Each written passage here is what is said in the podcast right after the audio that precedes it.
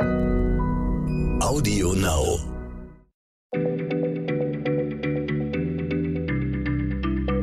Schneller Schlau, der kurze Wissenspodcast von PM. Hallo und herzlich willkommen zu einer neuen Folge. Heute ist Jens bei mir, Jens Schröder, und dann geht es ja manchmal um Physik. Und da möchte ich heute mal die Gelegenheit wahrnehmen, eine Frage zu stellen, die ich schon eine Weile wälze, weil wir über eine Dämmung meines Elternhauses nachdenken, damit sich die Wärme im Haus besser hält und wir weniger heizen müssen. Und aber dann habe ich sowas gelesen wie äh, Wärmedämmung macht das Haus luftdicht, Flüssigkeit kann nicht raus, es bildet sich Schimmel im Haus Wände müssen atmen. Und dann habe ich mich gefragt, was heißt denn das jetzt? Also können Wände überhaupt atmen? Und ist das jetzt Bauphysik oder eher Esoterik? Ja, ah, hallo Christiane. Das ist tatsächlich äh, eine spannende Frage, weil man das ja immer wieder hört. Um Himmels Willen, die Wände müssen atmen, äh, sonst zirkuliert die Luft nicht ordentlich im Haus und so weiter. Um es vorwegzunehmen, dass Wände atmen könnten oder müssten, äh, ist Quatsch. Das stimmt also einfach nicht. Äh, das ist jetzt eine klare Antwort. Also dann wären wir jetzt durch für heute. Das ist ein bisschen schnell, Jens. Nein, warte, warte. Das Thema ist ja auch so schon trotzdem interessant. Also man kann, man kann sich ja denken, wie diese Meinung zustande kommt, dass also Wände atmen sollen. Das Gegenteil äh, stellt man sich ja vor als eine Art luftdichte Wohnung. Das will man sich ja auch nicht unbedingt vorstellen. Das fühlt sich ja auch nicht gut, wenn man sagt, meine Wohnung ist luftdicht, dann hat man das Gefühl, man erstickt da. Ähm, aber die Herleitung dieses Gerüchts von den atmenden Wänden, die ist vor allem historisch spannend. Dieser Glaube, dass Wände atmen müssen, äh, der geht nämlich zurück auf einen wirklich eigentlich sehr großen und bedeutenden Wissenschaftler, nämlich Max von Pettenkofer. Oh, den kenne ich natürlich. Ähm, der war zwar mhm. Chemiker, aber der hat im 19. Jahrhundert sehr wichtige Dinge erkannt und erforscht, ne, zur Rolle von Hygiene. Und der war ganz wichtig bei der Bekämpfung von Typhus und Cholera Kamera in Deutschland. Aber was hatte Pettenkofer denn jetzt mit Hauswänden zu tun? Ja, der hat sich halt als Chemiker für alles Mögliche interessiert, auch für Materialien zum Beispiel. Und äh, zu den Wänden oder den Eigenschaften von Wänden hat er tatsächlich in seinem Arbeitszimmer richtige Versuche gemacht. Also er hat alle Fugen äh, abgedichtet mit gewachstem Schreibpapier und er hat das dann noch verkleistert und dann hat er irgendwie gemessen, wie viel Luft dann noch zwischen Arbeitszimmer und Außenwelt ausgetauscht würde. Und das war offenbar erstaunlich viel. Auch mit dichten Fugen äh, war das kaum geringer als vorher. Und so schrieb er dann das Ergebnis seiner Forschung, äh, ich zitiere das kurz mal, äh, auf folgende Weise auf.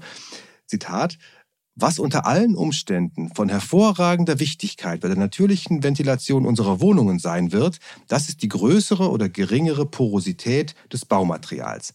Also übersetzt, er hat aus seinem Versuch geschlossen, dass das Klima in einem Raum irgendwie durch die Wände atmet, dass es bestimmt wird durch die Poren, durch die winzigen Löchlein im Ziegelstein oder im Stein. Äh, und die sind dann also ganz, ganz wichtig. Äh, seine Schlussfolgerung also, unsere Wände sind nicht ganz dicht und das ist gut so. Aber das war ein Trugschluss dann? Ja, äh, das war ein Trugschluss. Er hatte nämlich, so geht die Geschichte und die, es gibt Gründe anzunehmen, dass die auch so ungefähr wahr ist. Er hat wohl vergessen, den Kamin richtig abzudichten und das hat das Ergebnis dann ja, also sagen wir mal, ganz leicht verfälscht. Also er hat dann tatsächlich auch sogar noch einen weiteren Versuch gemacht, indem er ein Stück äh, Ziegelstein in eine Art Luftpumpe eingespannt hat und dann mit ganz viel Luftdruck durch den Stein durch eine äh, dahinter stehende Kerze ausgepustet hat. Und das hat auch funktioniert. Und das war dann wiederum für ihn der Beweis, Wände lassen also so einen Luft, Luftzug durch und die atmen. Naja, quasi ist das doch auch, oder? Ein Beweis, meinst du?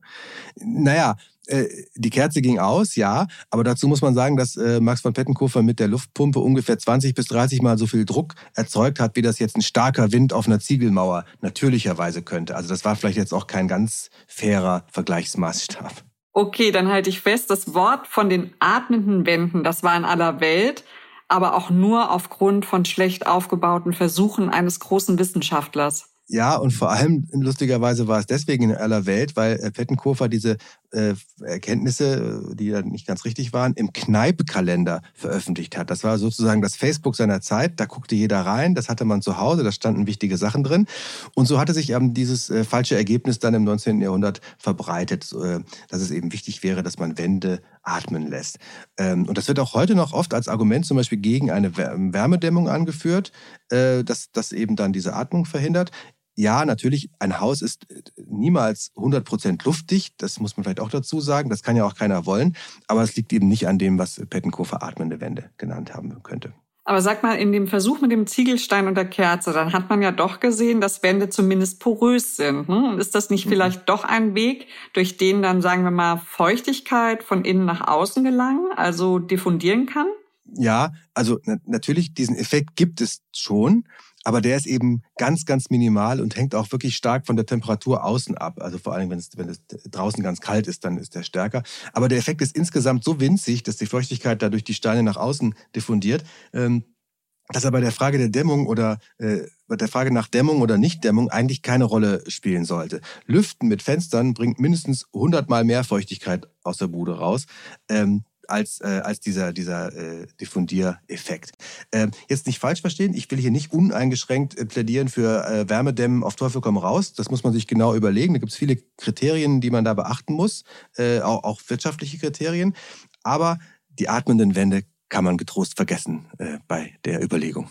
Okay, danke Jens. Dann denke ich jetzt nochmal weiter über Wärmedämmung nach. Ähm, und wer Lust auf mehr Fragen und Antworten hat, der kann sich das gleichnamige Heft aus der PM-Reihe am Kiosk holen oder sich auf unserer Homepage umschauen und die findet man unter www.pm-wissen.com und bis zum nächsten Mal. Tschüss Jens und tschüss alle anderen. Wiederhören, tschüss.